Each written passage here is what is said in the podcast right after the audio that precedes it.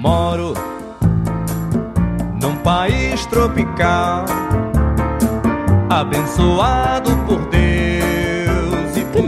Guys, at State Brazil. Today is Monday, August 3rd, 2020, and we'll start the month celebrating a great Brazilian achievement. A hundred years ago, Brazil won its first gold medal in the history of the Olympic Games. About 20 Brazilian athletes went to Antwerp, Belgium. Brazil competed in swimming, water polo, diving, rowing, and shooting. It was an incredible story of athletes' dedication and commitment. The Brazilian delegation's trip lasted about a month and had many problems. Some of the firing team's weapons and ammunition were stolen. Even so, Lieutenant Guilherme Paraense brought our first gold medal in the 30 meters shooting competition.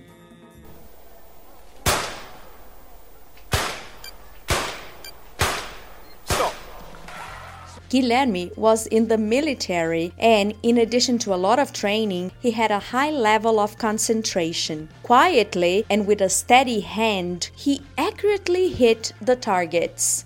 In Olympic sports, dedication and commitment are important values for great achievements. We also believe in these values at State Grid. No wonder we're celebrating 10 years here in Brazil. Our dedication allowed our good energy to be provided to so many Brazilians. And everyone at State Grid Brazil has dedication in them as an essential pillar to make the magic happen. We are very proud of our joint achievement. Tem mancha pra tirar? Não, não, senhor. You know those old faded pants with small stains that you love to wear? Well, today is the day of the textile dyer. It's a very old profession and even celebrated in Brazilian popular music. Listen to an excerpt of the Shot do Tintureiro, sung by the duo Ouro e Prata. Segunda-feira, logo de manhã cedinho, vai casa um baixinho Dyeing is a craft that is still done in many regions. The secret of the crafts is to master the whitening and knowing the right dye for each type of fabric.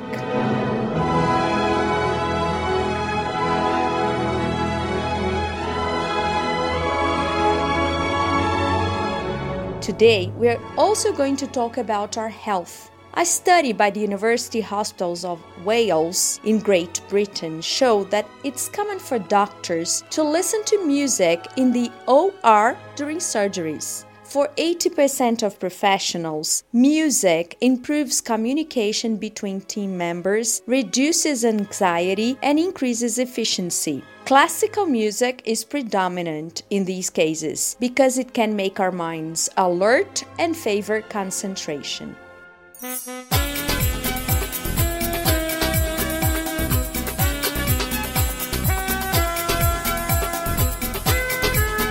it's time to celebrate State Grid's birthdays. Today we celebrate Tiago Vilela from the Araraquara substation and Karenina Fonseca from the PM division in Rio de Janeiro.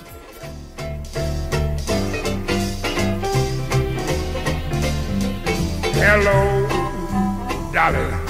This is Louis. To the sound of Louis Armstrong, who was born on August the 4th, let's remember those that celebrate their birthday tomorrow.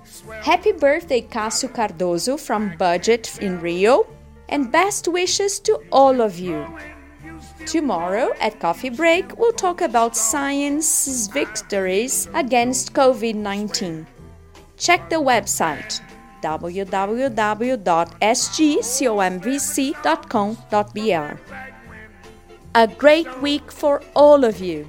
And don't forget, your energy is essential. Thank you for listening. We'll be back on Wednesday. This podcast is a special production for all employees of State Grid Brazil.